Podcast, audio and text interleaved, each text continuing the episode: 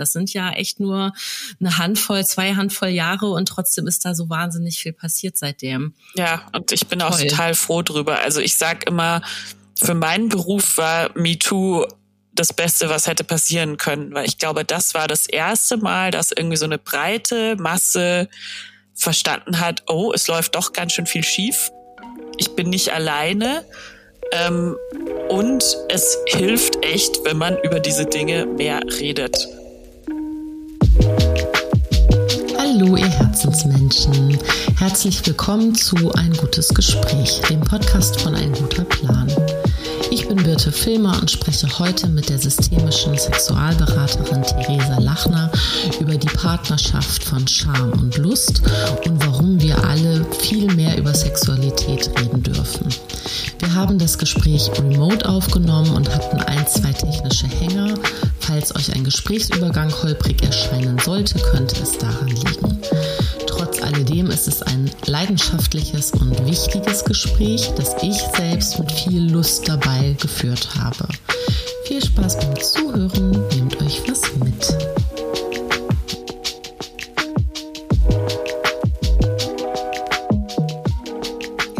So, nochmal. Hallo, liebe Theresa. Hi, bitte. Wie schön, dich zu sehen mhm. äh, auf meinem Monitor. Wir nehmen Remote auf, aber ja, es fühlt sich trotzdem ganz äh, gemütlich an. Ich habe einen Tee hier, hast du gerade mitgekriegt, dass der mir gebracht wurde. Ja, Kaffee. Sehr gut. Du hast es auch gemütlich, ne? Ja. Wie sieht's aus? Oh Toll. ja. Ja, sehr schön. Ähm, was ich mir immer wünsche, so auch, äh, dass mir eigentlich, also ich habe am Anfang habe ich meine äh, GesprächspartnerInnen noch so selber vorgestellt und dann habe ich nicht immer so so zittrig in der Stimme geworden, weil ich Angst hatte, ich könnte was Wichtiges vergessen.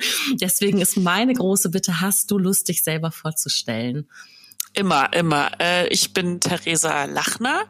Ich bin Journalistin, ich bin systemische Sexualberaterin. Darüber können wir gerne auch reden, was das eigentlich bedeutet. Und äh, ich habe 2015 Lustprinzip gegründet. Das schreibt man mit V statt U. Und es wurde sehr schnell der größte deutschsprachige Sexblog damals hat man noch so gebloggt. Dann ist das passiert, was im Moment allen passiert. Es wurde dann auch ein Podcast ähm, und ich habe ein Buch geschrieben, meine Autobiografie mit 31, die auch Lustprinzip heißt und arbeite jetzt gerade am Drehbuch von der Verfilmung mit und frage mich sehr, sehr oft, warum habe ich das eigentlich gemacht? Okay, wow. Also das mit der Verfilmung ist tatsächlich, äh, habe ich tatsächlich noch nicht mitbekommen. Alle anderen Sachen wusste ich selber soweit, aber das ist ja der Wahnsinn. Das heißt, es wird eine Schauspielerin geben, die dich spielt. Ich denke schon, ich hoffe. Also das ist immer so Verfilmungen, das zieht sich immer alles über Jahrzehnte und dann gibt's immer so ganz viele Hürden, über die es dann noch drüber gehen muss und dann muss der das wieder gut finden und dann noch das siebte überarbeitete Pitch, Paper und Drehbuch, Pilot, bla bla bla Sache. Aber wenn es irgendwann passiert und ich äh, manifestiere das jetzt hier, dann, ähm, dann wird's ganz cool. Und wir sind schon recht fortgeschritten in diesem Prozess und gucken auch schon immer so, wer könnte mich denn spielen und denk, ich denke ganz oft so, hm, die ist cool, aber die ist irgendwie zu süß oder die ist irgendwie zu. Es ist nicht einfach. Also ich glaube, jeder kann sich das vorstellen dass es sehr komisch ist, auch zwischendurch. Oder wenn man dann in so Drehbuch-Writers Rooms dann so erklären muss, ja, aber warum hat die Figur das denn gemacht? Und ich denke immer so, mh, hm, die Figur bin ich und ich habe gemacht, weil ich halt irgendwie Bock drauf hatte. So, ja, es ist, äh, es ist sehr komisch, aber es macht auch irgendwie Spaß. Äh, liebe ich ja eh, ne? Warum fragen? Warum ist es so? Warum hast du das denn jetzt gemacht? Also das ist doch, äh, ich finde, die meisten Warum-Fragen sind doch schon per se so passiv-aggressiv, oder? Ähm. Ja, also natürlich, ich meine, ich muss auch viel Warum fragen, wenn ich Menschen äh, als Sexualberaterin Sachen frage. Ähm, und natürlich, wenn man ein Drehbuch schreibt, dann muss man immer verstehen, was treibt die Figur an. Also ich glaube, jeder, der sich irgendwie so ein bisschen mit so Dramaturgien befasst, der weiß so, was würde die Person jetzt in der Logik, die sie hat, als nächstes machen? Und oft ist aber, glaube ich, in der Realität die Logik gar nicht so kohärent, wie wir sie gerne schreiben würden. und dann muss man halt auch mal sagen, so ja, einfach weil. So, und das muss auch mal eine Antwort sein, die gilt, finde ich. Ah, wunderbar. Das war, also das schreibe ich mir nachher ab, diesen Satz, den kann ich jetzt gar nicht so wiedergeben, aber ja, die, die Logik ist gar nicht so, äh, im echten Leben gar nicht so kohärent. Wunderbar. Ja, toll. Also ich äh, bin gehe jetzt auch, ich kenne nicht so wahnsinnig viele SchauspielerInnen, äh, schon gar nicht vom Namen, aber so ein paar Gesichter gehe ich gerade schon so durch, um mir irgendwie vorzustellen, wer könnte dich denn gut abbilden? Ja, ähm, bist du äh, Teil des Castings? Also bist also der also darfst du mitcasten? Hast du da äh, ein Vetorecht oder? Ich glaube, wenn wir dann mal so weit kommen, dass wir an diesen Punkt kommen, ähm, denke ich schon. Also ich bin sehr gut mit der Regisseurin befreundet inzwischen auch, weil wir da schon wirklich lange dran arbeiten und ist schon sehr in deren Sinne, dass es auch in meinem Sinne passiert und deswegen denke ich doch, da werde ich toll, ein Wörtchen toll, betreten. Toll, toll. Also ich muss dir direkt, ich muss sozusagen, also es ist jetzt kein Spoilern, weil das Gespräch, über das ich jetzt spreche, erscheint diese Woche, also noch vor unserem Gespräch, äh, bevor unser Gespräch erscheint. Ich muss jetzt hier einmal kurz die auch logische äh, äh, ähm, Chronologie irgendwie in meinem Kopf hinbekommen. Und zwar ist es ähm, Gespräch, was ich vor unserem jetzt äh, zuletzt aufgezeichnet habe mit Judith Holofernes gewesen. Und wir haben uns sehr viel darüber unterhalten, übers ähm, Geschichten erzählen. Und ähm, ihr Buch was sie geschrieben hat, ist eben kein autobiografisches, sondern ein memoiristisches. So hat sie es mir auch erklärt, dass das nochmal ein anderes Genre ist, weil das eben nicht so auf Vollständigkeit ähm, ähm, pocht. Und worüber wir aber gesprochen haben, ist eben, was das mit einem macht, das eigene Leben als Geschichte zu betrachten. Und dass ich eben ihr so zurückmelden konnte oder mir das in dem Gespräch so bewusst geworden ist, dass ich, ähm, also ich schreibe gar nicht, ich bin wirklich, echt eine Schreibblockade. Ich finde schon wirklich Menschen Textnachrichten schreiben eher wirklich anstrengend. Mm, und wenn ich aber so mein Leben gerade so in der Therapie, aber auch überhaupt mir so anschaue, Verzeihung, dann ähm, dann, dann tue ich das oft auf so eine cineastische Weise. Also ich stelle mir vor, dass mein Leben eben gerade auf so einer Leinwand läuft. Und darüber haben wir ganz viel gesprochen. Ähm, eben einmal das Aufschreiben und eben aber auch diese cineastische Betrachtungsweise und wie man dadurch so gut in so eine Distanz zu sich selber kommt. Und bei dir ist ja dann sozusagen dann beides irgendwie. Also du hast dann, du hast das Buch schon geschrieben und, ähm, und dann darfst du dir aber noch eine Verfilmung dann deiner, deiner eigenen Autobiografie anschauen. Das ist ja der Wahnsinn.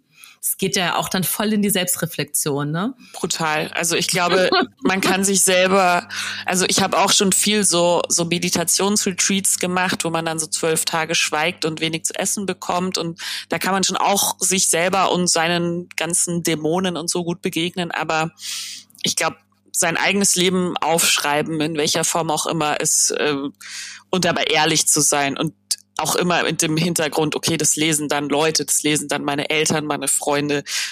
Ich glaube, da, da kommt man noch mal gut an andere Punkte in sich selbst. Oder auch wenn man dann zum Beispiel so, also ich habe es total gemerkt, wenn ich so irgendwelche Liebesgeschichten von mir reflektiert habe, wo ich in meinem Kopf war so klar, so ja, das war so ein Arsch. Und dann habe ich selber noch mal so zehn Jahre alte Chatverläufe so aus den Untiefen von Facebook oder so rausgegraben. Und es ist mir aufgefallen, ah nee, ich war schon auch ganz schön bitchy zu dem. so. Und das ist sehr heilsam, muss ich sagen. Also dann wirklich zu merken, okay, ähm, vielleicht sind nicht immer nur die anderen schuld. Vielleicht habe ich schon auch selber ein bisschen was gemacht, was ich vielleicht auch jetzt dann nicht mehr machen würde. Also auch das ist irgendwie schön dann zu sehen, so, ah ja, an diesem Punkt habe ich das gedacht und da wird's dann auch wieder total interessant, weil ich ja jetzt systemische Sexualberaterin bin, also wo man wirklich das System sich immer anguckt, in dem eine Person eine Problemlösung versucht ähm, und wie man eben auch selber in was für Systemen man selber auch mal gelebt und gedacht hat und die man so als, also so Sachen, die man so angenommen haben, dass die einfach unwiderruflich stimmen, so und wo man dann Jahre später drauf guckt und sich denkt so, ja, ganz schöner Quatsch damals, aber das dachten wir halt alle, so und jetzt wissen wir es halt hoffentlich ein bisschen besser und denken vielleicht schon wieder den nächsten Quatsch. Ja. Hm. Die, äh, der, der, der Hauptgedanke zu dem, äh, was du gerade gesagt hast, ist, äh, oder das Hauptstichwort für mich ist die Distanz. Mhm. Ne? Also, dass du gerade eben, und in deinem Fall jetzt die zeitliche Distanz, äh, zu sagen, du gehst irgendwie 10, 15 Jahre zurück und denkst, okay, wow, wie habe ich mich da verhalten? Ähm, und, und ähm, ja, und das ist ja aber eben genau, die Distanz hast du ja beim Schreiben bekommen, die Distanz hast du, äh, bekommst du jetzt bald auf der Leinwand präsentiert. Und du hast jetzt aber gerade eben auch äh, ja schon in deinem eigenen Vorstellen und jetzt zum zweiten Mal gesagt, dass du ja eben systemische Sexualberaterin bist und ähm, wahrscheinlich eben deine Hauptaufgabe ist, so stelle ich es mir vor, Menschen zu helfen, eben in die eigene distanzierte Betrachtung zu kommen. Also das ist ja eigentlich bei allen äh, therapeutischen und beratenden Ansätzen ja immer auch um einen Perspektivwechsel vor allen Dingen geht. So, wenn ich das jetzt als Laien so sagen darf. Ist das richtig? Absolut. Also ich glaube, man sagt ja so ein bisschen, wer hilft, hat Recht. Ähm, und es gibt ja sehr, sehr viele unterschiedliche Therapierichtungen, aber ich glaube, bei jeder geht es irgendwie darum, allein dadurch, dass man das einer fremden Person irgendwie erzählt, kriegt man ja schon eine Distanz oder dass man weiß, okay, Mittwoch um 17 Uhr rede ich wieder über mein Problem, dann muss ich jetzt nicht drüber nachdenken. Also ich glaube, allein das ist schon irgendwie gut. Und gerade in der Systemik geht es eben sehr viel auch um eine Irritation so ein bisschen, vielleicht sogar eine Provokation, dass man zum Beispiel fragt so, ah, Sie haben Erektionsprobleme. Was ist denn, wenn Ihr Penis recht hätte? Was, wenn der vollkommen zu Recht keine Lust hat? So. Und ich glaube, jeder Mensch denkt sich da erstmal so, hä? Und dann kommt man aber in so ein, in so ein Nachdenken, denkt sich ja, was, was ist wirklich, wenn die Unlust recht hätte? So. Also das ist jetzt nur ein Beispiel, aber ich glaube wirklich, dass da Therapie, Beratung sehr, sehr gut helfen kann. Und ich glaube, gerade beim Thema Sex wo wir ja immer so denken, da, da redet man nicht so drüber, das ist irgendwie peinlich oder da rede ich maximal mit meiner Partnerin, meiner Partner drüber. Ähm, da dann eben mit einer fremden Person drüber zu sprechen, die man auch dafür bezahlt, dass sie sich das anhört und ähm, auch das schafft ja eine Distanz. Ähm, ich glaube, das kann super hilfreich sein. Mhm. Also in meiner Vorstellung auch auf jeden Fall ist es mir viel angenehmer, mit einer fremden Person zu sprechen, als du gerade gesagt hast, naja, wenn du was schreibst, das lesen ja auch irgendwie deine Eltern oder deine Freunde oder so. Also ist das, das, das da habe ich gerade am, am ehesten so fast so eine körperliche Reaktion gemerkt im Sinne von, oh Gott, ja, wie wäre das denn, wenn ich jetzt irgendwie äh, mit dir ähm, jetzt über, über mein Sexualleben sprechen würde und das würden sich dann eben, ähm, ja, würde sich meine Familie anhören, so, ne? Und dann kriege ich auch sofort wieder Schweißausbrüche. Also das ist ja schon irgendwie auch spannend, dass, dass, dass, äh, ja, dass man das vielleicht sogar vor fremden Leuten dann lieber ausbreiten möchte, als eben äh, also völlig absurd. Ne? Das ist sowas Intimes und äh, ähm, ja, die Menschen, die uns so nah sind, äh, die wollen wir aber eigentlich da nicht unbedingt mit ins Boot holen, oder? Also, wir hatten hier kurz eine kleine technische äh, Problematik. Das heißt jetzt hier nicht äh, direkt angeknüpft, aber genau, du hast gesagt, ich sprach von meinen schwitzigen Händen. Ähm, ähm, wenn ich darüber nachdenke, dass eben ja meine Eltern, meine Familie oder wer auch immer jetzt zuhören könnte, wenn wir beide über meine Sexualität sprechen könnten. Wie, wie ist denn da dein Verlauf gewesen? Also du, du hast ja irgendwie auch einen Werdegang zu der zu dem Professionalitätsgrad, den du jetzt hast. Also war da war das so die Hürden auch für dich irgendwie äh, zu sagen so oh Gott, was ist denn, wenn meine Eltern meinen Blog lesen oder meinen Podcast hören oder also ich glaube, bei mir ist es ganz gut, dass ich da sehr reingewachsen bin. Also ich schreibe jetzt seit 2009 schon über Sex. Also es fing wirklich an mit so einem Praktikum in Berlin. Und ich habe aber irgendwie von vornherein beschlossen, ich möchte das unter meinem richtigen Namen machen. Also ich will nichts schreiben, was mir peinlich sein muss. Und gleichzeitig ist es natürlich auch gut, dass ich irgendwie sehr offen bin und mir generell solche Sachen nicht so peinlich sind. Also auch das habe ich irgendwie gemerkt in diesem Drehbuchschreibprozess, äh, dass ähm, die teilweise dachten, ja, die Figur aka ich musste da ganz viel so ihre Scham überwinden und das muss ich ganz ehrlich sagen, ich glaube, ich hatte die Scham einfach von Beginn an nicht. Also jetzt die Scham öffentlich über Sex zu sprechen. Also für mich war das immer schon irgendwie okay und ich habe eher nicht verstanden, warum andere Leute das nicht tun. Und ähm, das hat mir sicherlich geholfen. Und klar, dann waren das halt alles so einzelne kleine Mutproben. Aber ich glaube, ich habe auch eine Art über Sex zu sprechen und zu schreiben, die jetzt natürlich für irgendwen auch unangenehm sein kann, aber die jetzt an sich nicht so cringe ist, so dass man jetzt das Gefühl hat, man hat auf einmal Bilder im Kopf, die man nie wieder wegbekommt. So, also es, es gibt ja auch eine Art, man kann ja erotisch schreiben, man kann ja sehr sachlich schreiben, man kann ja informativ schreiben, man kann. Ich bin Literaturwissenschaftlerin, also ich, ich habe mich auch schon viel mit Text befasst. So, ich glaube, es gibt schon eine, eine Art, über Dinge zu sprechen und zu schreiben, die auch irgendwie nahbar ist und wo Leute dann eher das Gefühl haben, sie werden informiert, aber auch unterhalten und das ist eigentlich so mein mein Zugang. Also ich glaube, ich äh, habe gelernt, über Sachen erst zu schreiben, wenn ich schon drüber hinweg bin. Also wenn es jetzt zum Beispiel um irgendwelche Verletzungen geht oder sowas. Und ähm, ja, für mich war das einfach immer schon was sehr Positives so und ja, sich, ich glaube, das, das merkt man auch, wenn man die Sachen liest, die ich schreibe oder podcaste. Hm. Aber das ist, ähm, also es klingt wunderschön, also auch wie du es gerade gesagt hast, eben, dass es sowohl informativ als auch unterhaltsam und, und nahbar ist. Das sind alles, finde ich, sehr, also so ganz schöne, warme Wörter irgendwie für mich.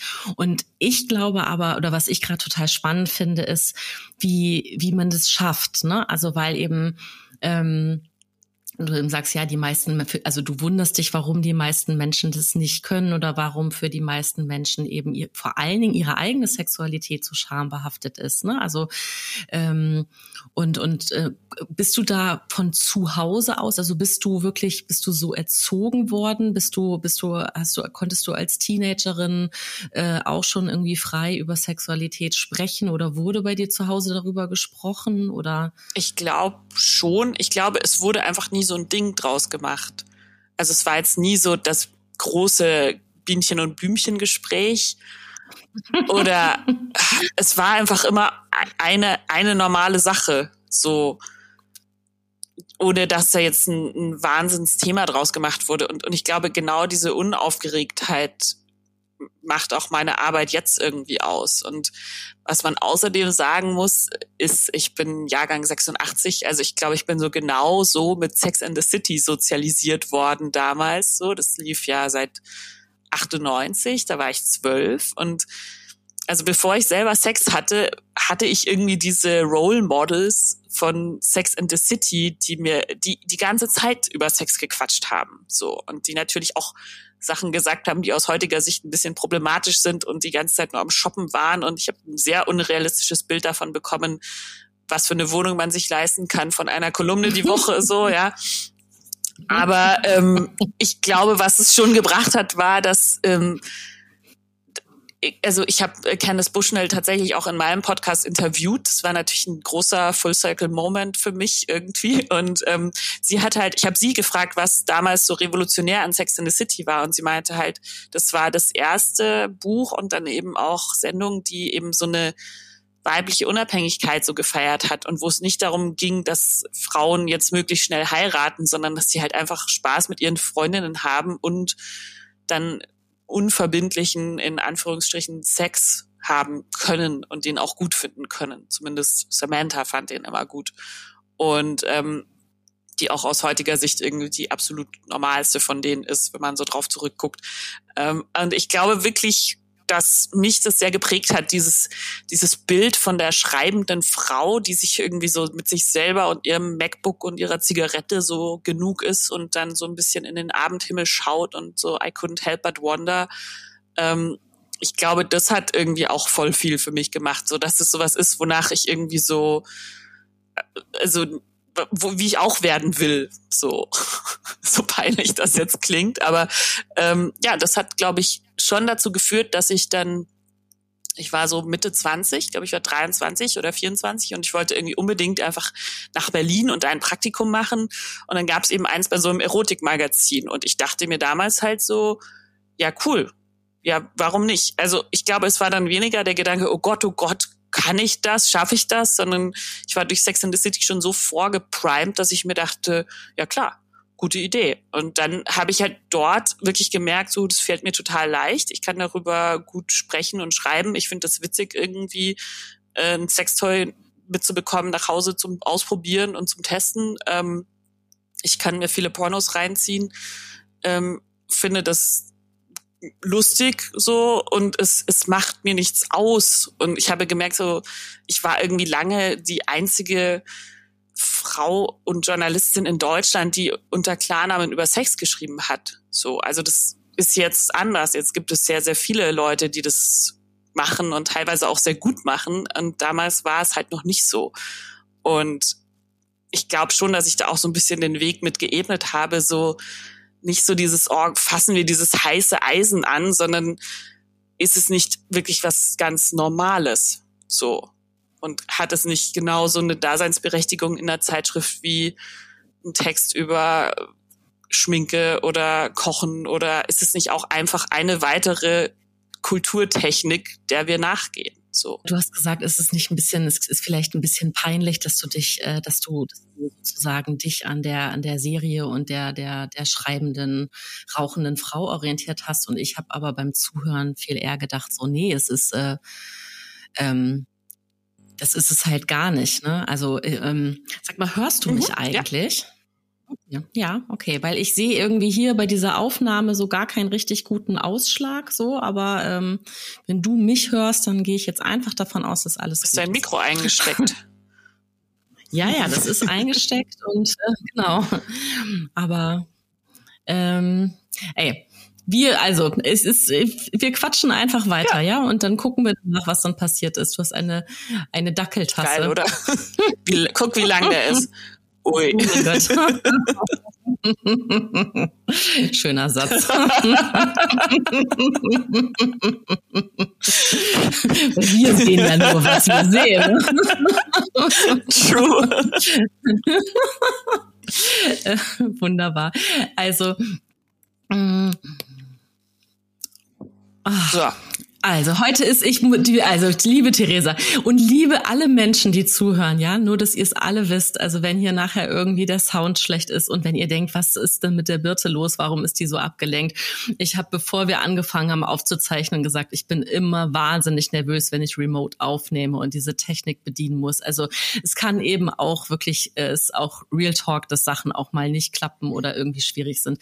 Wir werden sehen. Ich rede trotzdem weiter, weil es unfassbar Spaß macht, mit dir darüber darüber zu reden und ich jetzt auch wieder weiß, was ich sagen wollte. Ich fand es gerade super schön, dir zuzuhören ähm, als du gesagt hast, dass das dein Bild war, weil ich denke, genau das, also ich bin eben Jahrgang 79 und mir hat es eben zu dem Zeitpunkt total gefehlt, ne? also in, in meinen Teenagerjahren und ähm, also generell, ne? oder mir, mir ging das, ich weiß nicht, wie alt ich war, als ich untenrum frei von Margarete Stokowski gelesen habe, ähm, aber ich war auf jeden Fall über 30 und dass ich gedacht habe, boah, ich hätte mir gewünscht, dieses Buch mit 16 gelesen zu haben und habe dann auch danach dafür gesorgt, dass es 16-Jährige zu lesen bekommen, sowohl eben ähm, ähm, junge Frauen und junge Männer so ne? Und das war irgendwie auch total schön äh, zu sehen, wie selbstverständlich die damit umgegangen äh, sind so Menschen, die jetzt Anfang 20 sind, ne, und denen ich das dann irgendwann in die Hand gedrückt habe und sagen, ja, das ist einfach etwas, ähm, was mir total gefehlt hat. Also für ich, ich gehöre noch zu, also Generation klingt jetzt blöd, weil so viele Jahre sind dann auch nicht zwischen uns, aber trotzdem bin ich noch zur Schule gegangen und man hat sich nicht getraut, irgendwie in der Schule äh, ähm, zu fragen, ob jemand einen Tampon dabei hat. So, ne? Das war wirklich noch sowas, so, oh Gott, hier Hand vor den Mund und also alles war schambehaftet. Ne? Also Sexualität war schambehaftet, Menstru äh, Menstru Menstruieren war, war schambehaftet, ähm, Geschlecht an sich, äh, Geschlechtsteile, also alles so, ne? Und, und das ist ähm, ähm, etwas, wo ich so, so, so dankbar bin und zwar jeder einzelnen Person dankbar, die ähm, über Text, über, über, über Bild, über Sprache, über was auch immer irgendwo ähm,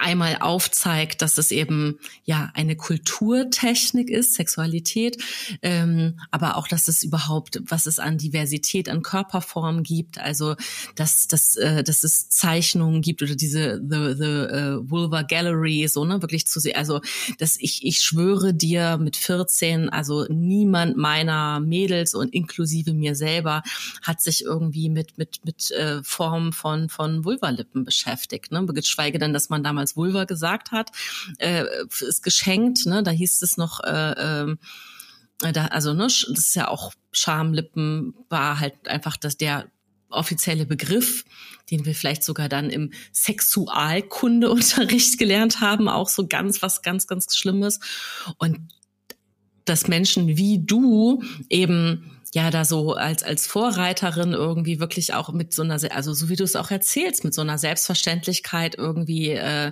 dich da irgendwie hingestellt hast zu sagen ja klar schreibe ich über Sextoys und ich schreibe Erfahrungsberichte unter meinem Klarnamen. Und das jetzt äh, noch mal nachträglich sich anzugucken zu sagen wie revolutionär das eigentlich war ne? Die wenigen Jahre zurückgedacht. Also das ist ja du bist ja nicht irgendwie äh, 85 und wir sprechen über deine frühen 20er sondern das sind ja echt nur eine eine Handvoll, zwei Handvoll Jahre und trotzdem ist da so wahnsinnig viel passiert seitdem. Ja, und ich bin Toll. auch total froh drüber. Also ich sag immer, für meinen Beruf war MeToo das Beste, was hätte passieren können, weil ich glaube, das war das erste Mal, dass irgendwie so eine breite Masse verstanden hat, oh, es läuft doch ganz schön viel schief. Ich bin nicht alleine. Ähm, und es hilft echt, wenn man über diese Dinge mehr redet. So, also ich glaube, davor war noch immer mehr so ein bisschen, zum Beispiel jedes Mal, wenn ich irgendwie für eine große Tageszeitung interviewt wurde, kam sofort so, äh, sind wir jetzt hier bei der Bild, jetzt geht's hier auch schon so um Sex. Also da war immer noch so dieser Generalverdacht, dass alles, was irgendwie mit Sex zu tun hat und mit Aufklärung zu tun hat, äh, so Seite zwei Mädchen in der Bild ist. So Und dieses Bild hat sich extrem gewandelt in den letzten Jahren, dass Leute eben verstehen, ach krass, es läuft nicht immer alles von selbst. Wir haben immer noch so sehr dieses Bild im Kopf, so wenn man sich nur genug liebt, dann funktioniert eh alles, klappt immer. Ähm, und wenn es nicht klappt, dann stimmt halt bei mir was nicht oder bei meinem Partner was nicht. Aber dass man vieles halt in der Kommunikation auch besser machen kann, das äh, ja kommt jetzt so ein bisschen mehr im allgemeinen Bewusstsein an und das ist richtig, richtig gut. Hm, hm. Und jetzt mal so ganz, ganz, ganz äh, fast philosophisch oder historisch oder sonst wie betrachtet, also zurück zu, zur Vertreibung aus dem Paradies.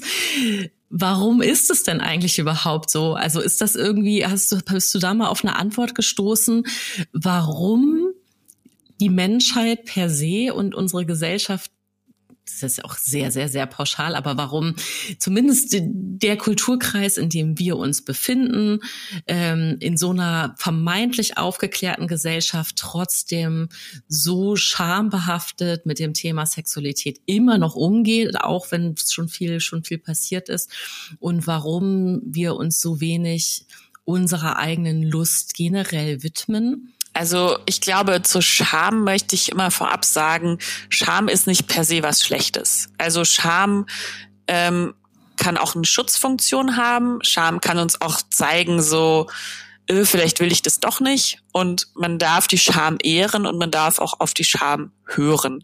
Also das möchte ich immer niemanden absprechen. Ich bin immer dagegen, die Scham zu beschämen.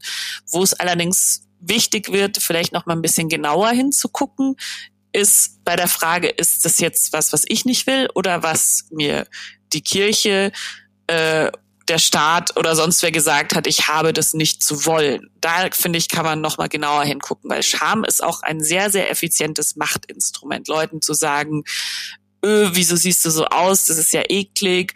Öh, wieso stehst du auf das? Öh, was? Du bist, bist du, bist du schwul oder was? Ich meine, das ist immer noch so ein Schimpfwort. So schwul ist immer noch was, das äh, ja das ist eine Beleidigung, so, also obwohl wir uns da natürlich zum Glück sehr, sehr wegbewegen, aber es gibt immer noch so eine Norm, in der man zu sein hat, sei es jetzt vom Körpertyp her oder von dem, worauf man Lust haben darf.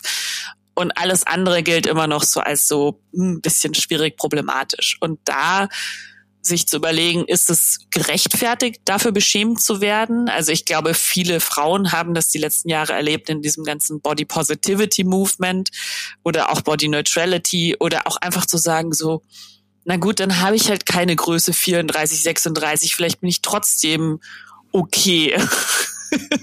ich meine, dass wir darüber überhaupt noch sprechen und nachdenken ja. müssen, ist schlimm genug. Aber ich habe neulich eine sehr sehenswerte Doku über die Spice Girls in der ZDF Mediathek gesehen. Muss ich, kann man sich angucken. Das ist auch so ein bisschen, ich glaube, damit wurden wir beide noch so ein bisschen mitsozialisiert so diese 90er Popkultur. Und da ist eine Szene, da wird Victoria Beckham nach der Geburt von ihrem Sohn in eine Talkshow eingeladen und gefragt, ob sie jetzt schon ihr Babyweight abgenommen hätte. Und sie sagt ja, ganz, also sie antwortet so ganz ernsthaft, ja, habe ich. Und dann holt der Moderator eine Waage raus, um, damit sie das beweisen kann, dass sie das jetzt wieder abgenommen hat.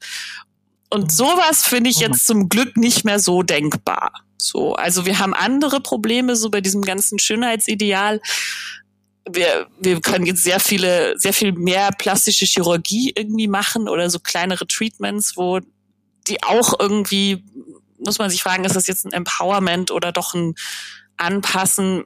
Das ist sehr weites Feld.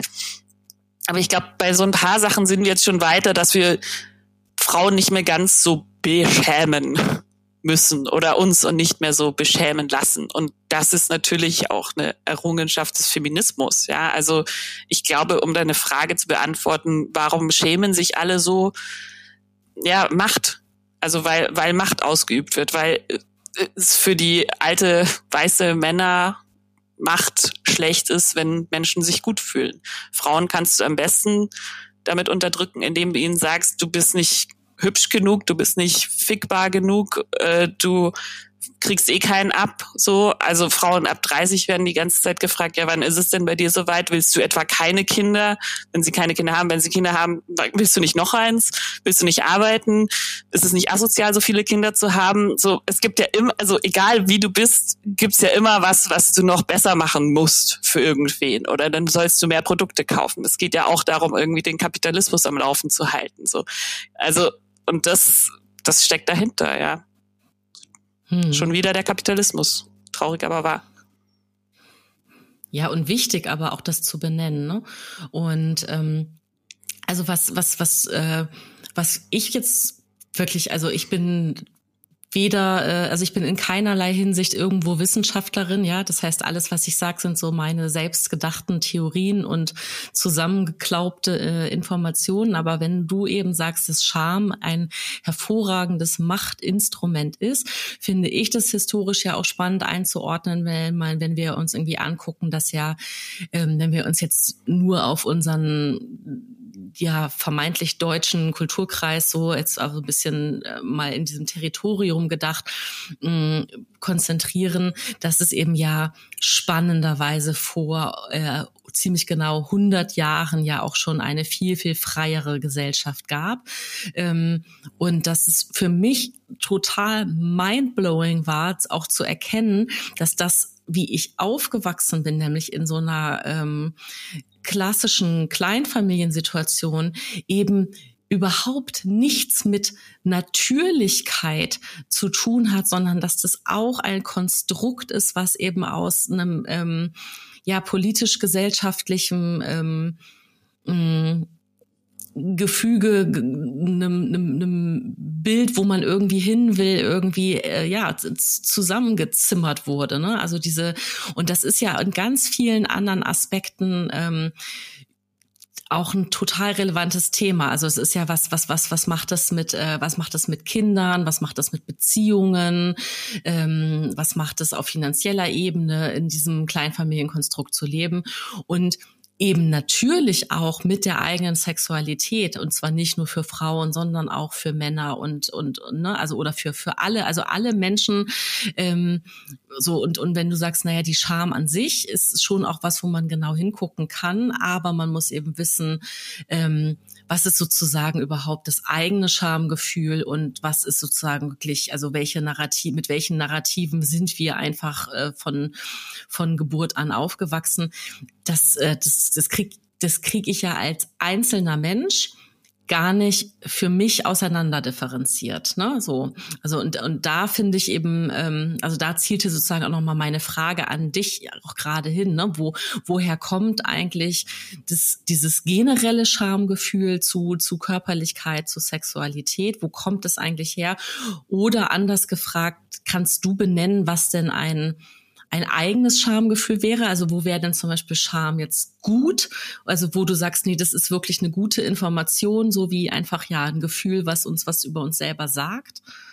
Okay, also viel, viel Input auf einmal. Ich glaube, eines, nee, ich finde es super. Ich versuche an alles anzuknüpfen. Eine Sache, die ich in meiner Ausbildung zur systemischen Sexualberaterin gelernt habe, die ich immer voll interessant finde, nur so als Gedankenspiel, ähm, und zwar im Mittelalter war es tatsächlich noch total normal, dass alle Menschen in einem Raum schlafen und dann natürlich auch die Eltern zum Beispiel Sex haben, wenn die Kinder im selben Raum sind. Das wäre jetzt heute undenkbar und ähm, wahrscheinlich auch besser so. Aber früher war das einfach nicht so, ja. Und also selbst dieses Konzept von Privatsphäre, das für uns ja jetzt eigentlich total gegeben ist, dass das was Wichtiges ist, ist auch ein relativ neues Konzept. So. Und das heißt also so, ich glaube, man kann so viele Sachen, die wir total als gegeben sehen, auch total hinterfragen. Und bei der Scham ähm, finde ich das sehr wichtig. Ähm, ich glaube, ich dachte auch sofort an diesen Text, den ich für ein guter Plan geschrieben habe, den ersten.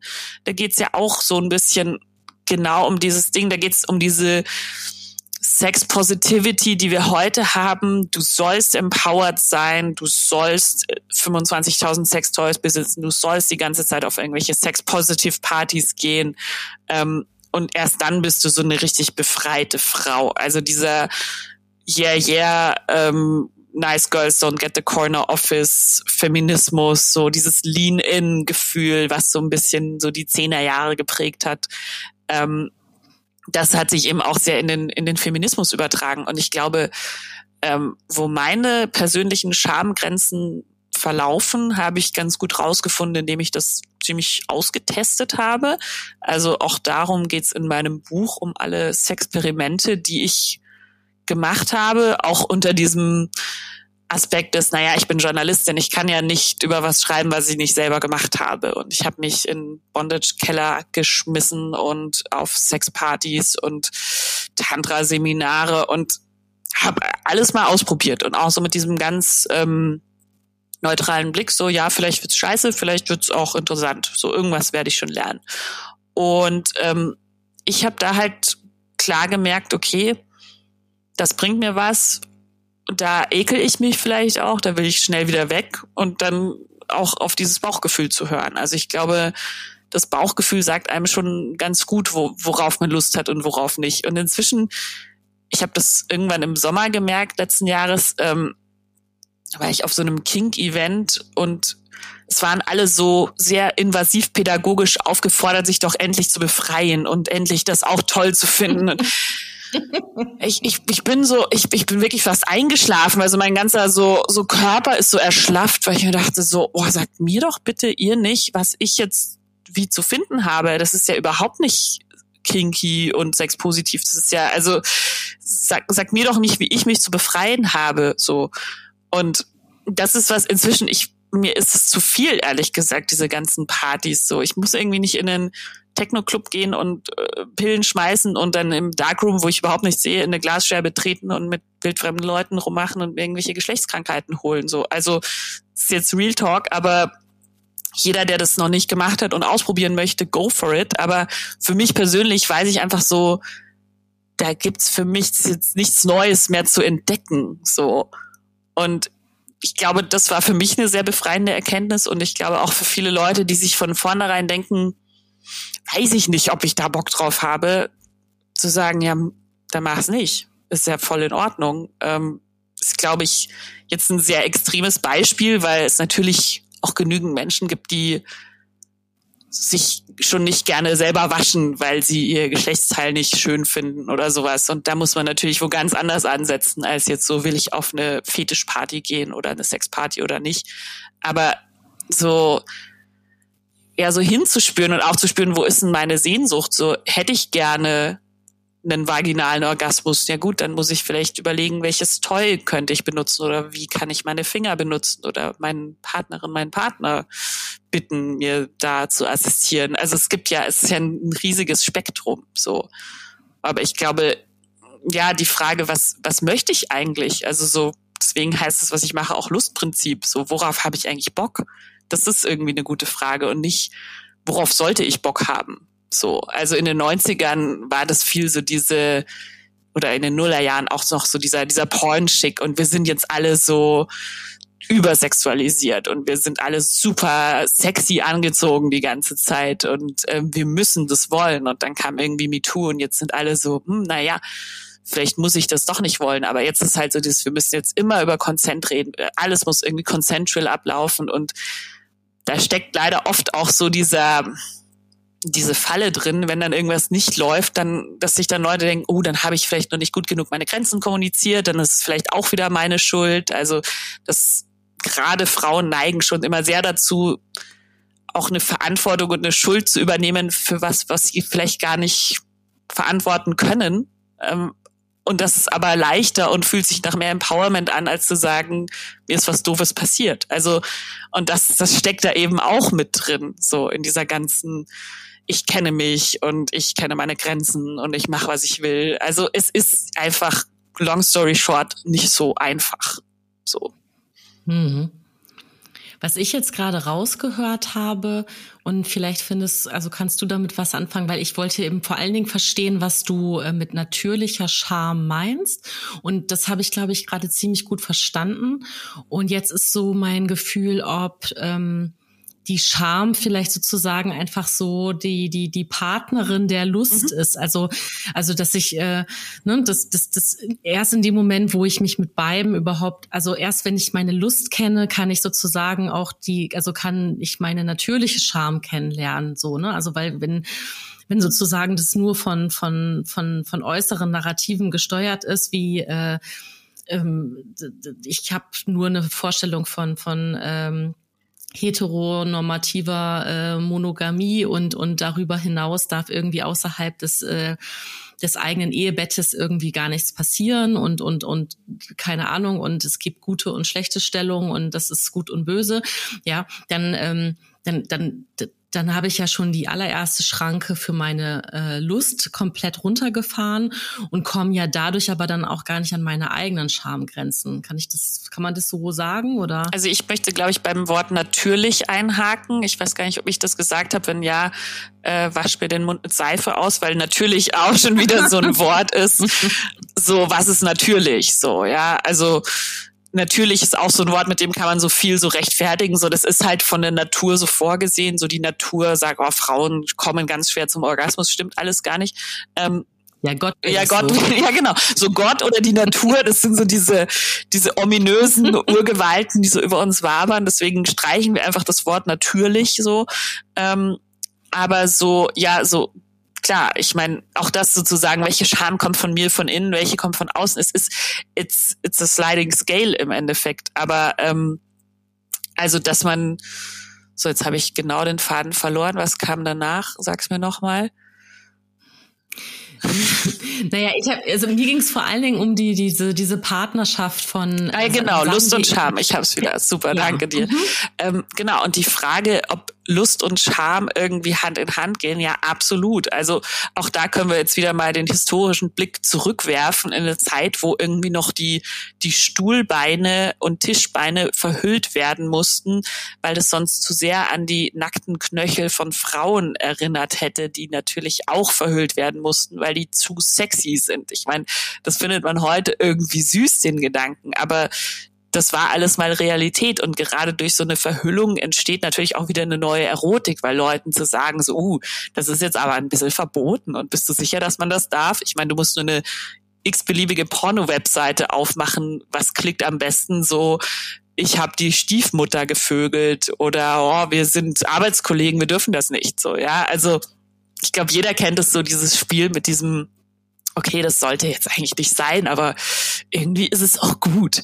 So, und äh, dass eben auch so ein gewisser, eine gewisse Aggression auch teilweise zu Sexualität dazugehört und das es viele Menschen gibt, die auch zum Beispiel Vergewaltigungsfantasien haben, die natürlich eine Fantasie sind und nicht bedeuten, dass man sich das in Wirklichkeit wünscht. Aber so dieses Überwältigungsgefühl oder ich meine, allein Fifty Shades of Grey ist ja auch so, die unschuldige Jungfrau wird verführt. Also das ist ja so ein klassischer Plot und allein wie viele Leute, ist das zweitmeistverkaufte Buch nach der Bibel, wie viele Leute das irgendwie krass geil finden, ähm, sagt uns ja auch sehr, sehr viel über die Wünsche und Fantasien von Menschen und wie viel davon dann eben Fantasie bleiben darf, muss, sollte und was man dann eben auch spielerisch umsetzen kann. Genau, das ist dann wieder die Frage der einzelnen Person. Mhm. Vielen Dank äh, für die auch die Erläuterung, weil ich das, was ich eigentlich ja am liebsten jetzt von dir so gehört hätte, nämlich so eine Vereinfachung dieser ganzen Nummer, äh, da merke ich eben, ja klar, natürlich funktioniert das null, ne? Sondern du sagst eben, da ist also überall, da ist ganz viel Fluidität und es geht alles Hand in Hand. Oder wenn du jetzt eben auch über äh, Aggression oder generell Gewalt auch äh, und, und also auch Vergewaltigungsfantasien, aber eben auch vielleicht auch Gewaltanwendung, Handlungen, also klar, das ist ist, ähm, sich das anzuschauen und zu gucken, was davon ist irgendwo Lust, was ist Consent, was ist nicht Consent, also dieses was geht, was geht nicht. Und und das das ist natürlich irre komplex, ja. ne? Und und ähm, und und ich glaube, es ist auch irre, ähm, das Spektrum ist auch irre von von von Menschen, die ähm, uns jetzt zuhören und denken, what the fuck, worüber reden die überhaupt so, ne? Und, und, und für andere Menschen das total, also, ne, wenn die sagen, ja, wie äh, Darkroom und Glasscheibe habe ich irgendwie äh, auch schon, also kenne ich, habe ich auch schon oft genug gehabt. Also ich glaube, dass das kann ich so, so aus meiner eigenen Lebenserfahrung sagen, dass natürlich auch immer gerade das viel mit dem eigenen, mit der eigenen Lebenssituation zu tun hat. Also als, als Mutter von zwei Kindern hatte ich natürlich auch Situationen, die total häuslich waren oder wo ich eine ganz andere, wo ich einen ganz anderen Fokus auf Körperlichkeit hatte und auch auf Gesundheit und, oder das, ich hatte letztens so ein, da ging es eben auch darum, so ja um meinen jetzt mit fast Mitte 40 irgendwo was, was das mit, was das Alter mit meiner Lust macht, ne? Und dass ich dann irgendwie den Satz so dahin gesagt habe, naja, ich fühle mich manchmal wie eine 14-Jährige und dann kam so die, die Rückmeldung so, naja, aber mit 14 hättest du einfach nicht die, diese Confidence gehabt und da hattest du nicht den Bezug zu deinem eigenen Körper und wusstest nicht so viel über dich selber und ich so, ja, genau, stimmt. So gesehen bin ich die beste 14-Jährige, die ich je war.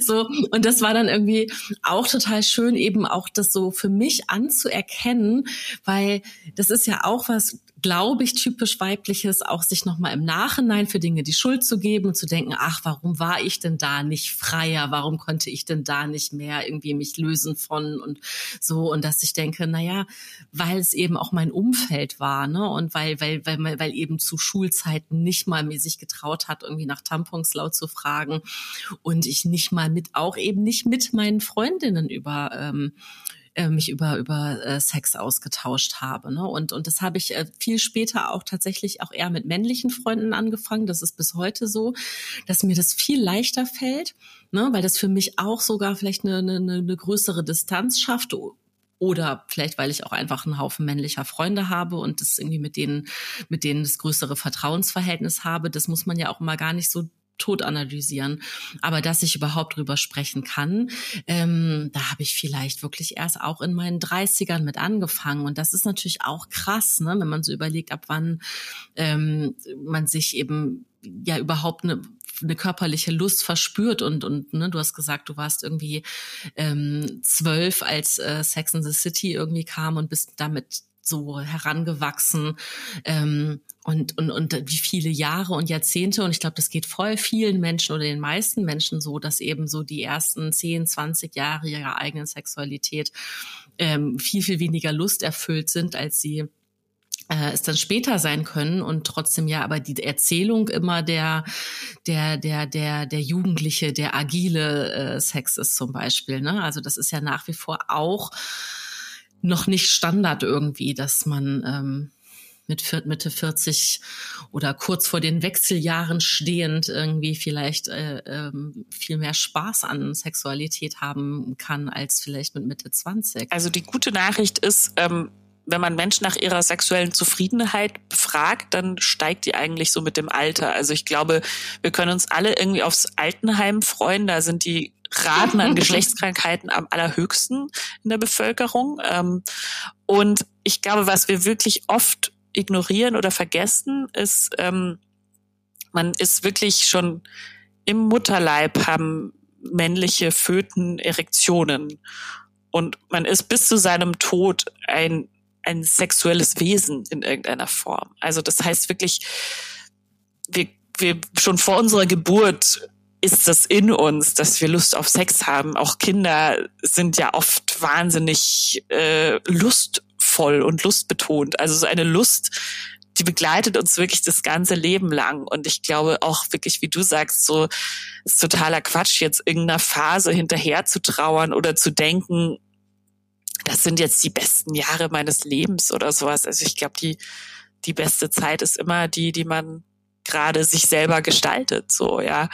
Und ich höre das sehr oft von Frauen, so, so gerade so in den 40ern, dass sie dann sagen, wow, ich weiß, wer ich bin, ich weiß, worauf ich Bock habe, ich suche mir jetzt vielleicht einen jüngeren Lover oder brech nochmal voll aus, so kann irgendwie jetzt auch wirklich auf alles scheißen, so und mach einfach mein Ding, so. Also, und ich finde das auch die beste Perspektive, so. Wer sagt denn, dass man irgendwie so ein wir sind ja keine Joghurts, die irgendwann nach dem Mindesthaltbarkeitsdatum irgendwie schlecht werden. Und selbst die Joghurts kannst du noch länger essen, weil die sind eigentlich auch nur verschimmelte Milch so, ja. Also und, und, und ich finde es auch einfach nie zu spät zu sagen, so, hey, vielleicht verknalle ich mich mit Mitte 70 nochmal Hals über Kopf. Ist ja toll. Also es gibt's ja alles und ähm, ich finde es viel besser, so, so zu gucken, wo bin ich denn gerade, als so hinzuschielen, so hat jetzt der und der mehr Sex oder besseren Sex. Und ich glaube auch deswegen ist es so ähm, cool, dass man gar nicht alles irgendwie so auf, auf eine vereinfachte Regel runterbrechen kann. Also ich meine, wir können uns immer irgendwelche Statistiken angucken und gucken, ah, passe ich jetzt in diese Statistik so. Ähm, aber es ist eigentlich, sind wir alle super fluide Wesen und, und das ist zum Beispiel auch sich Sexualität alle paar Jahre nochmal komplett wandeln kann, dass man sagt so, also ich meine, wie viele Leute entdecken irgendwie im fortgeschrittenen Alter, oh, vielleicht stehe ich doch auf ein anderes Geschlecht, als ich dachte, oder verknall mich nochmal ganz neu. Also, dass man sich selber auch noch so überraschen darf, das ist doch auch eigentlich was sehr, sehr Schönes. Hm. Ja, und ich überlege aber, ob das was ist, was man sozusagen ähm, jetzt aus einer, einer ähm, älteren Perspektive etwas ist, was man jüngeren Menschen schon so mitgeben kann oder ob das so also oder ob das so dann so von oben herab äh, kommt naja warte mal ab das wird noch so und so oder ob da je, jede Person irgendwie ihre eigenen Erfahrungen sowieso machen also sowieso muss jede Person ihre eigenen Erfahrungen machen aber mh, mm, also was, was mir zum Beispiel, äh, was ich mir so im Nachhinein wünschen würde, und das formuliere ich deshalb, weil ich das jetzt auf meinen, auf mein Jetzt übertragen kann, ist, dass ich mir schon auch Mentorinnen gewünscht hätte, ne? also auch explizit weibliche Mentorinnen, dass ich ähm, das so, so in meiner Vorstellung hätte ich irgendwie eine, die, die eine coole Tante oder die eine coole Nachbarin oder wie auch immer. Also irgendeine wirklich eine weibliche Person, wie so eine Vertrauensperson mir gewünscht, die ähm, eben schon 20 Jahre älter ist und, und, und irgendwo mir so zurückmelden kann, dass es oder mir, mir so vorleben kann, dass, ähm, dass eben noch vieles möglich ist und auch zurück auf ihr eigenes Leben vielleicht zurückblicken kann und sagen kann, na ja, da gab es eben die und die und die Bewegungen. Also ähm, und, und das bringt mich wieder an den Punkt, dass du sagst, naja, du bist mit Sex in the City aufgewachsen, deswegen war das für dich, also manchmal ist, reicht es ja auch, wenn es da irgendwie eine, eine, eine fiktive, eine cineastische Figur gibt. Ähm, aber das ist auch so ein, also oder so wie ich mich gefühlt habe, als ich äh, untenrum frei verschenkt habe und so, ne? Oder dass ich jetzt eben denke, so, oh, Theresa, kannst du bitte irgendwie äh, ähm, kann dein Film dann bitte irgendwie in Schulen, also können dann Schulklassen bitte in den Film gehen, so, ne? Können die bitte gucken, wie du dich ausprobiert hast und so. Das wäre irgendwie total schön, so, ne? Und kann das vielleicht irgendwie besprochen werden? Und dann stelle ich mir vor, dass du vielleicht mit Schulklassen sprichst und sagst so, ey, passt mal auf, Leute. Und ich war auch mal irgendwie 15 und da habe ich mich so gefühlt und, ne, also, so, weil, weil, ähm, genau, mein Sohn hat gerade Sexualkundeunterricht in der Schule.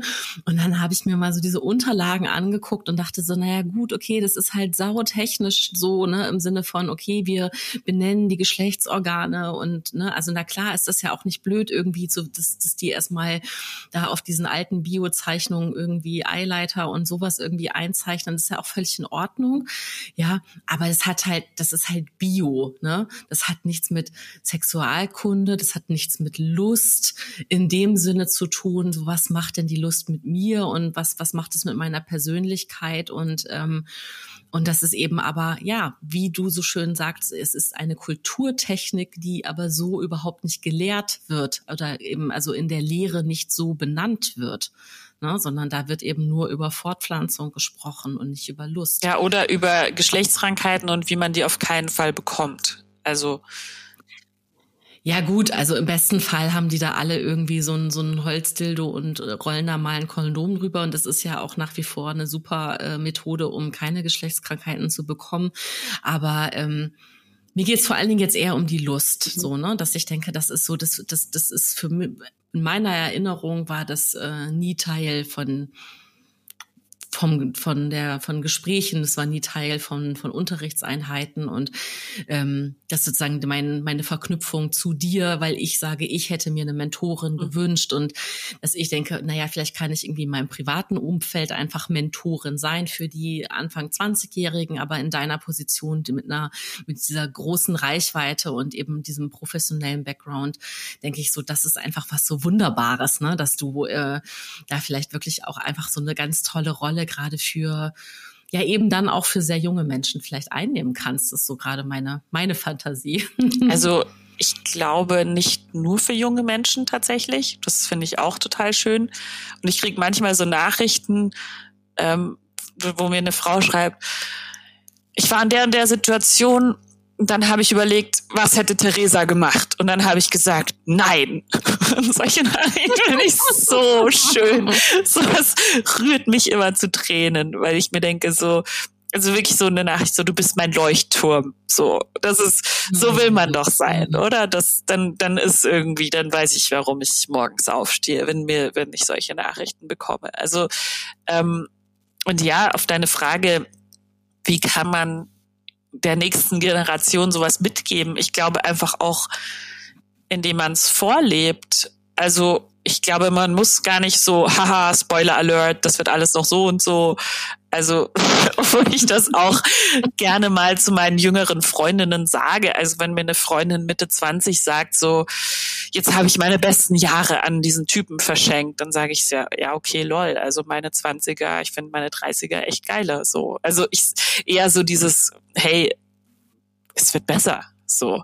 Also ich finde, wenn man eines wirklich viel und oft und nicht oft genug sagen kann, so keine Sorge, es, es wird, es wird, es wird.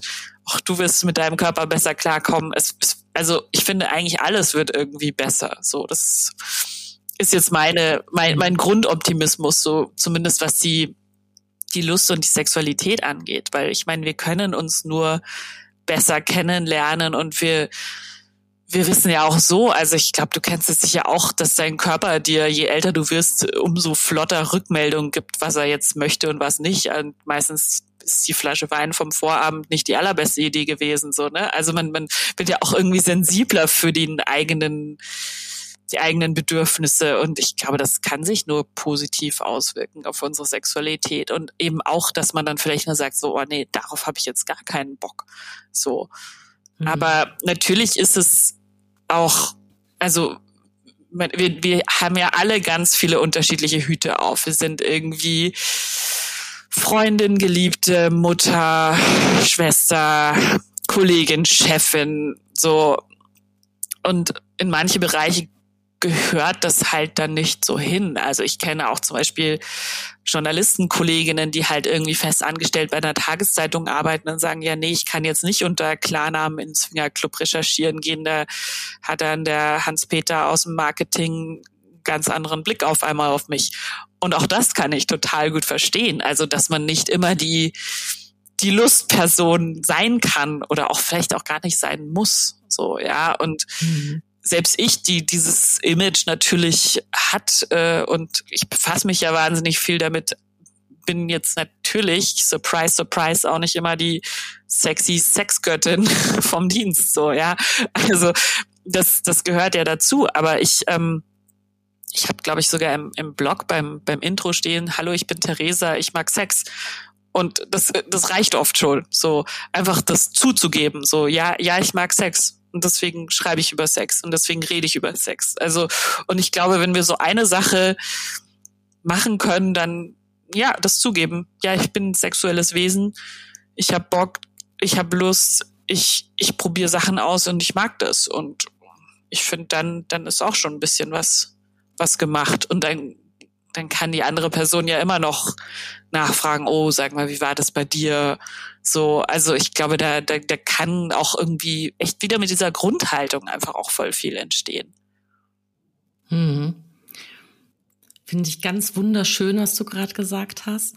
Ähm, weil eben auch genau wie du sagst, ne, ja, hallo, ich bin Theresa und ich mag Sex, ist ja für viele Menschen, die jetzt einfach deinen Namen gegen ihren eigenen austauschen würden, ähm, wäre das wahrscheinlich schnell von einem unangenehmen Gefühl begleitet, äh, diese Wahrheit, die sie ja aber dann trotzdem empfinden, äh, auszusprechen. Ne? Und was ich, ähm, wenn du sagst, na ja, dass jetzt irgendwie hier eine Journalistin nicht irgendwie unter Klarnamen irgendwelche äh, kinky äh, Events äh, be besuchen darf, äh, kann und darüber schreiben, ähm, was du davor gesagt hast, ist da was fast viel wichtiger, nämlich so, es wird besser, man lernt sich besser kennen.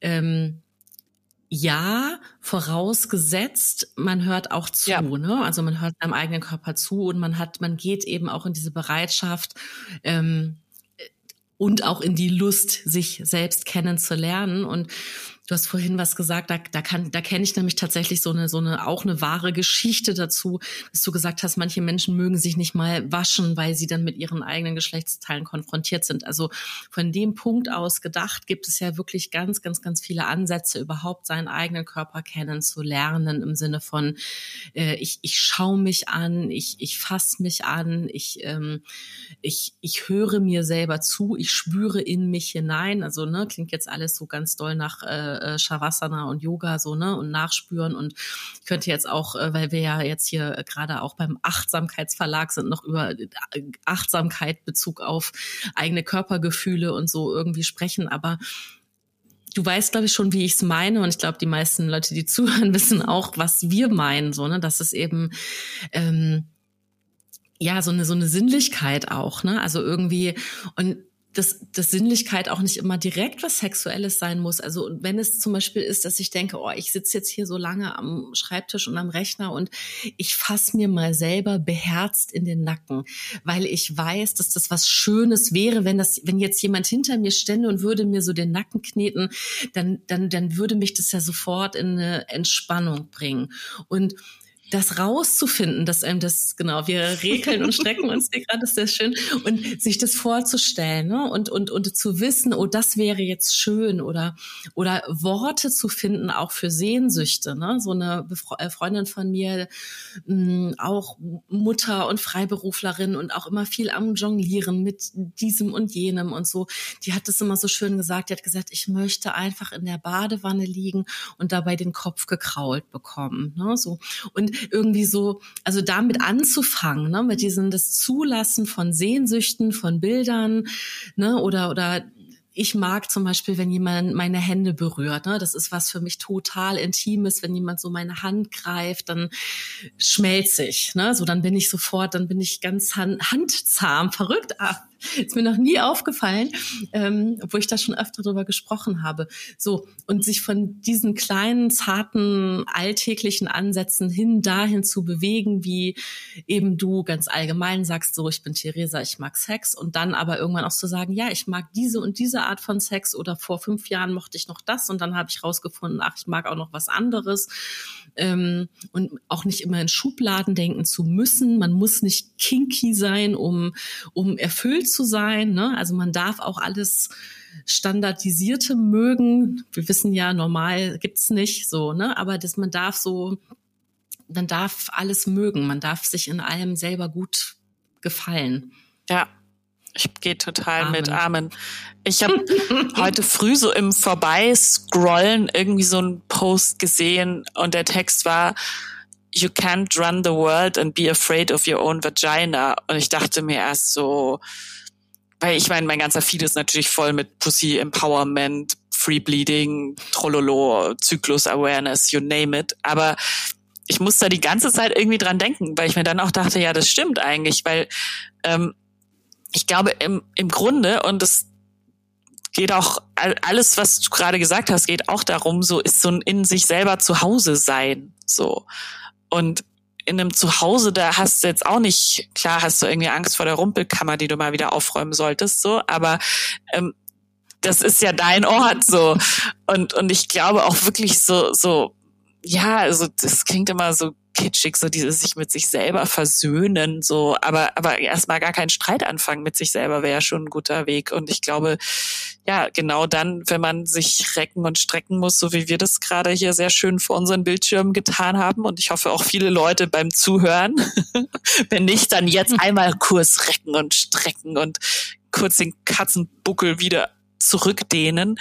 Ähm, ich glaube, es geht so oft im Kern darum, zu sich selber irgendwie nett zu sein. Und das ist im Übrigen auch was, das mag die Lust richtig gerne. Also wenn man mal so eine Phase hat, wo man auf nichts Bock hat und auch auf Sex nicht, kann man sich auch echt mal gut fragen, so, war ich eigentlich nett zu mir in letzter Zeit? Habe ich mir auch die Dinge irgendwie gestattet, die ich wollte? Und wenn es das dritte Schokoeis war, ja, also weil, weil das ist schon auch ein Weg, dass man wieder mit sich klarkommt. Also ich habe dasselbe auch schon gemerkt in Phasen, wo ich mir so Sachen so verboten habe, weil ich dachte, nee, ich muss es jetzt durchziehen, ich muss jetzt das machen, ich darf jetzt nicht das und das essen, das ist so schlecht für die CO2-Bilanz.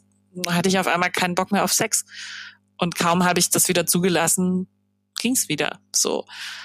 Also es ist jetzt sehr, sehr, sehr basic runtergebrochen, aber so die Fragen, so bin ich eigentlich nett zu mir?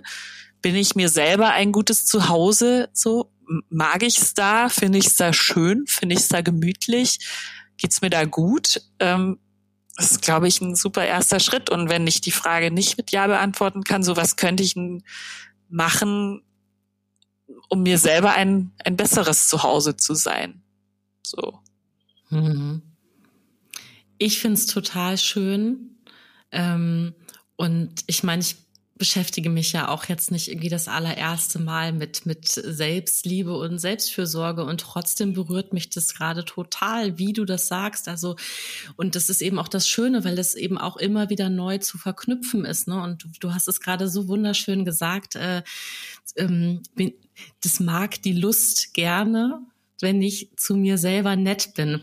Das finde ich ganz, ganz wunderschön, ne? So, weil das, ja klar, klingt es vielleicht sogar ein bisschen kitschig oder so, aber es ist, ich, also ich selber nehme das gerade total an, ne, von mich von dir genau daran erinnern zu lassen, weil ganz so aus dem Moment heraus zum Beispiel, ne, irgendwie zu merken, oh, ich bin, ich, ich, ich bin in dem Moment total in unserem Gespräch und dass ich merke so, oh toll, ich habe mich da so, war super aufgeregt, ich habe mich drauf gefreut, mit dir zu sprechen. Jetzt kommt so dieses, oh wow, toll, wir haben so einen tollen Redefluss, wir, wir, wir, ich habe das Gefühl, so wir viben miteinander, wir könnten jetzt wahrscheinlich auch noch zwei Stunden weiter sprechen.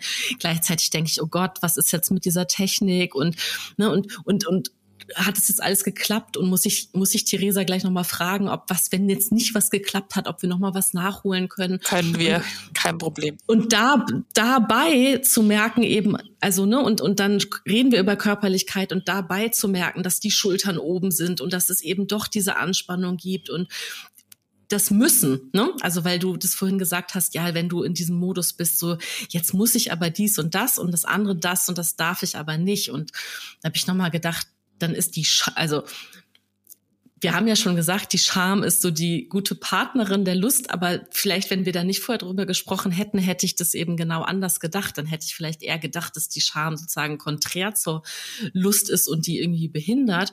Aber das Müssen behindert ja die Lust. Ja. So, ne? Also das ist jetzt gerade so eher das, das Bild, was ich gerade habe, sagen, nee, wenn ich was muss, dann kann ich ja, ne, und das ist ja auch, ähm, das kann man ja auch auf alles runterbrechen. Das kann man ja auch aufs Lernen, ne? Also das ist alle, alle jeder ein bisschen halbwegs moderne Pädagoge oder moderne Pädagogin sagt so, hey, Kinder lernen besser, wenn sie irgendwie Spaß dran haben, ja, wenn sie, wenn sie Lust dabei empfinden, ähm, als wenn sie müssen, so, ne? Und vielleicht ist das schon mal echt der allererste Schritt, so, ich muss einfach gar nichts, so, du, ich muss mich auch nicht auf einem Kinky-Event frei machen von was, sondern ich darf hier auch total in meinem emotionalen Panzer sitzen und das erstmal alles ganz skeptisch angucken und dann für mich alleine entscheiden, wann kann und wie ich irgendwie.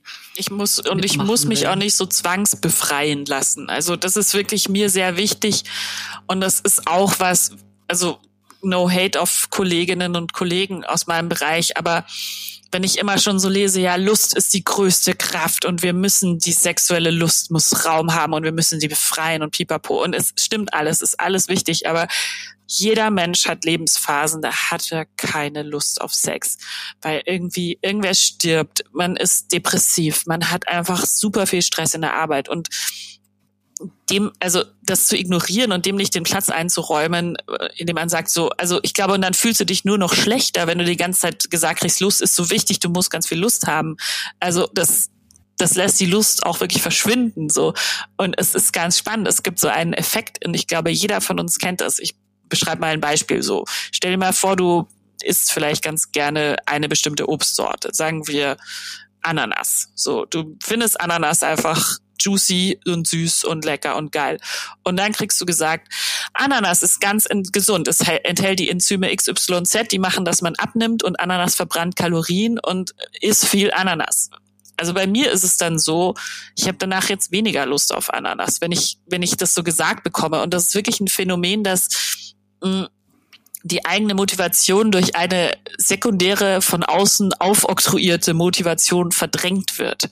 So ich hoffe, ich habe das jetzt irgendwie mit diesem Beispiel ganz gut runterbrechen können. Und ich glaube, das ist echt was, was halt in unserer Welt auch sehr, sehr viel passiert in Bezug auf Sex. Also wir kennen alle diesen Ausdruck Oversex and Underfucked. So, es wird einem alles irgendwie mit Sex verkauft. So, kauf den Lipgloss, kauf das, kauf das, dann bist du sexy. Dass wir gar nicht mehr so dahin kommen, dass wir uns überlegen, habe ich eigentlich Bock auf Sex oder fühle fühl, fühl ich mich nicht auch so sexy in meinem Pyjama oder so. Und das, das ist genau dieses, also so, so, wie kann ich wieder auf die Lust hören und was, was mag die Lust? Also, und ich glaube, sich die Lust wie so eine, genau wie die Scham, ich meine, auch das ist ein sehr, sehr billiger Psychotherapeutentrick, so diese Externalisierung, so, ja, wenn, wenn die Depression jetzt mit dir am Tisch sitzen würde, was würde sie sagen? So, ja, also, und genauso kann man das ja mit der Lust machen und mit der Scham. Also sich den, den einfach mal ein bisschen zuhören, die mal so auf eine Tasse Tee einladen oder einen Schnaps und sagen so, wie geht's dir eigentlich? So, wie kommen wir denn wieder zusammen? So, ja. Mhm.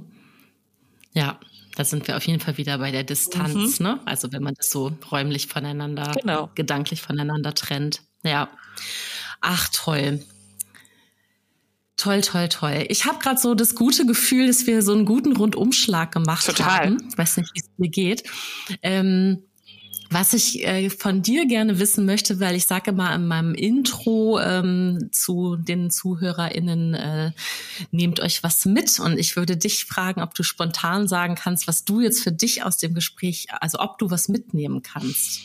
Ich glaube immer wieder den Reminder, warum meine Arbeit wichtig ist, weil ich natürlich wie jeder andere Mensch auch äh, sehr in diesen Alltäglichkeiten immer wieder gefangen bin, so Termine koordinieren und Steuerquartalsabrechnung und eigentlich immer pünktlich zur Quartalsabrechnung denke ich immer so, oh, wäre es nicht einfacher, in der Bibliothek zu arbeiten oder irgendwo anders. Und ähm, nach solchen Gesprächen wie dem heute mit dir denke ich wieder, ja, nee, nee, ist schon gut, warum ich das mache, was ich mache.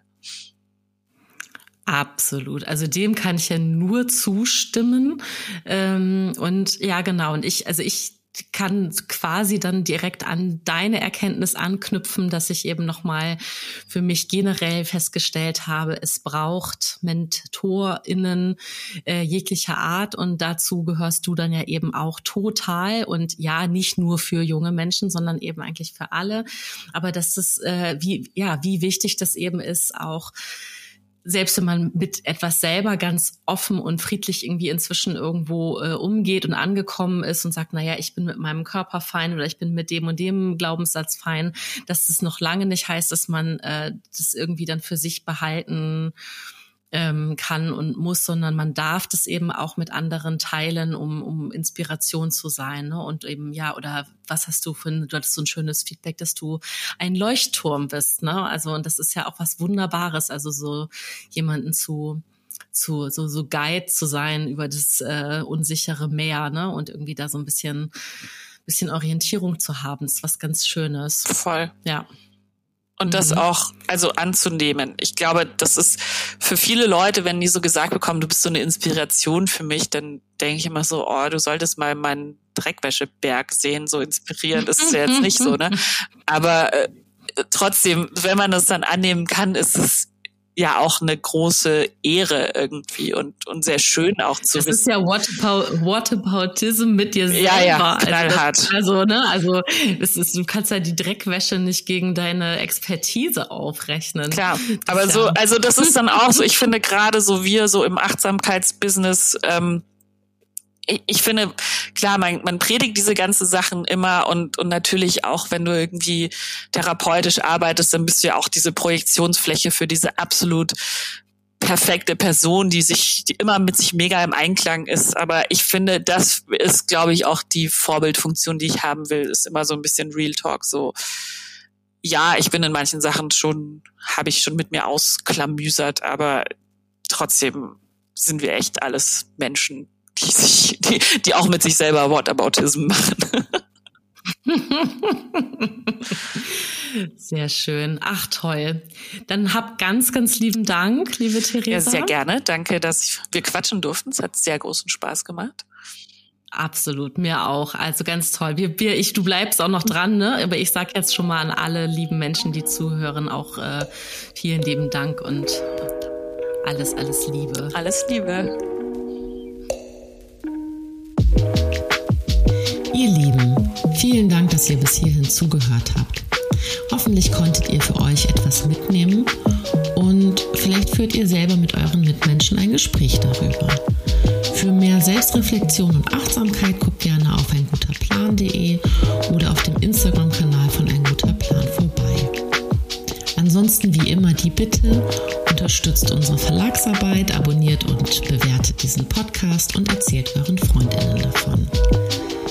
Bis übernächsten Freitag. Alles, alles Liebe, eure Birte.